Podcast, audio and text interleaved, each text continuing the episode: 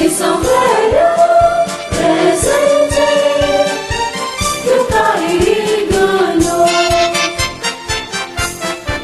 Projeto Ouve Livro, edições colaborativas.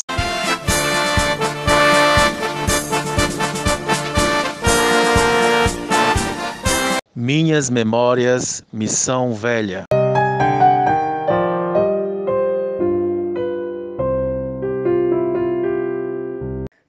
Memórias, da professora Zélia Parente.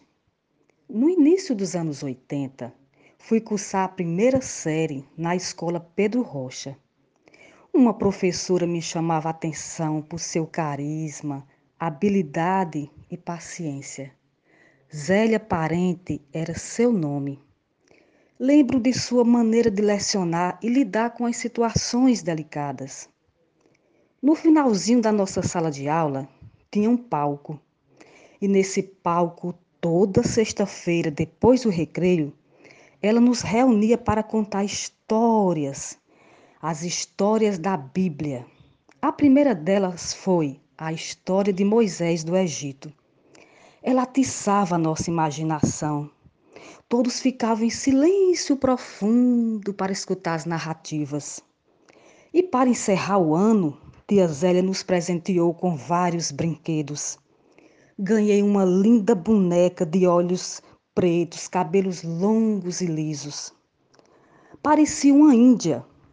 Aquele presente tão simples me encheu de felicidade. O rosto daquela boneca eu guardo até hoje na minha memória. Descanse em paz, professora Zélia Parente. A senhora cumpriu com dignidade a sua missão.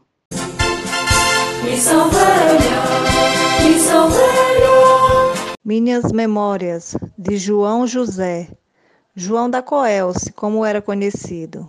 João era um homem simples, trabalhador, filho de José Canã, comerciante, de mãe já falecida. Sua madrasta Nené o tratava como filho. O João era pai de duas lindas meninas. Era casado com Clarice Ribeiro. Homem honesto e dedicado à família. Muitas vezes presenciei sua dedicação às suas filhas. Fazia questão de estar presente na educação delas. Tinha orgulho de levá-las à escola. O João era funcionário público, eletricista da empresa Coelce, sempre muito prestativo e dedicado. Em minhas memórias, não sei se é exatamente essa informação, mas tenho como essa data, 22 de dezembro de 1996, em um trabalho na rede que passava na rua Coronel José Dantas, exatamente no ginásio paroquial. O João sofreu um grave acidente. Esse ceifou sua vida. Momento muito triste e doloroso. Presenciei a dor da família e a tristeza dos amigos. O João foi um exemplo de homem forte e resistente. Registro aqui minhas memórias de João José de Sá. Missão velha, missão velha. Minhas Memórias de Maria Anunciada do Espírito Santo, mais conhecida como Maria Mendes. A mãe dela ficou viúva e morava na Serra dos Pequi. A mãe vinha para a rua vender pequi com ela. Os irmãos ficavam em casa. Ela era a mais velha e com isso tinha que ajudar a sua mãe. Ela nasceu, virou adolescente. No caminho da serra conheceu um jovem que sempre andava montado em um cavalo branco e todo de linho. Um verdadeiro príncipe. Ela falava que quando chegava lá no final do odilho, colocava seu balaio de pequi no chão e esse moço ficava a olhar para ela. Passaram-se o tempo. Esse jovem mandou um amigo falar com ela, perguntando se ela queria casar com ele. Logo depois, fez o pedido para a mãe dela e foi logo marcar o casório.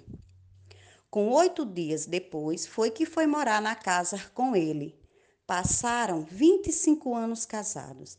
Ficou viúva com 11 filhos pequenos para cuidar. Não tinha nenhuma ajuda, sofreu muito para manter a família. Criou seus filhos lavando roupas. Depois de anos com seus filhos adultos, ela conseguiu seu auxílio. Ela começou a morar com sua irmã na casa dela, na rua, mas com todo esse sofrimento, nunca deixou se abalar, sempre nos mostrou ser uma mulher forte e corajosa para enfrentar a vida. Com o tempo veio o câncer. Sofreu bastante, mas não perdeu sua fé em Deus. Infelizmente não resistiu. Se foi, mas deixou um legado muito grande para todos nós, que foi ser forte até na hora do sofrimento. Ela foi uma mulher maravilhosa para todos que conviveram com ela. Minha eterna vozinha. Missão Velha, Missão Velha. Minhas Memórias de Francisco Braz da Silva. Recordo este distinto senhor. Há décadas o conheci e a amizade com sua família nos aproximou cada vez mais. Seu Chico Braz, carinhosamente assim o chamávamos, era um homem de bem, cidadão honrado, probo, um dos pioneiros no ramo dos táxis em nosso município. Sempre o via de prontidão ao lado da Praça Coronel Francisco Arrasmaia e no terminal rodoviário municipal. A servir com seu carro aqueles que dele precisasse, a dinheiro ou fiado. Um ser humano alegre, gostava de prosear, de reunir as pessoas em seu lar.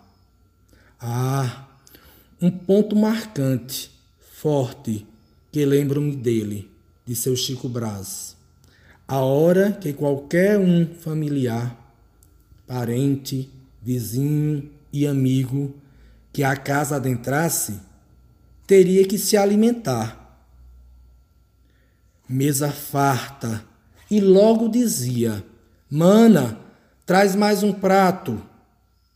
E quando a pessoa apenas agradecia, ele replicava: Tome pelo menos um cafezinho ou como uma fruta.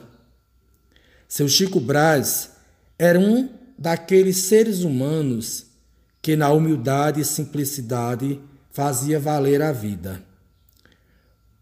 Pois foi um destemido que soube bem amar e formar sua honrada família. Seu Chico Braz foi um verdadeiro condutor de vidas. Missão Velha, Missão Velha. Missão Velha, 156 anos. Ana Paula, professora arte educadora, Missão Velha, Ceará. Maria Alves, pedagoga, atuante na coordenação pedagógica da Escola Ana Adelaide Grangeiro, no distrito de Calama, Porto Velho, Rondônia. Por Adriana Pereira dos Santos, pedagoga de Missão Velha, Ceará. Por Edmilson dos Santos, professor, Missão Velha, Ceará. Coordenação e edição, Ray Alves, Missão Velha, Ceará.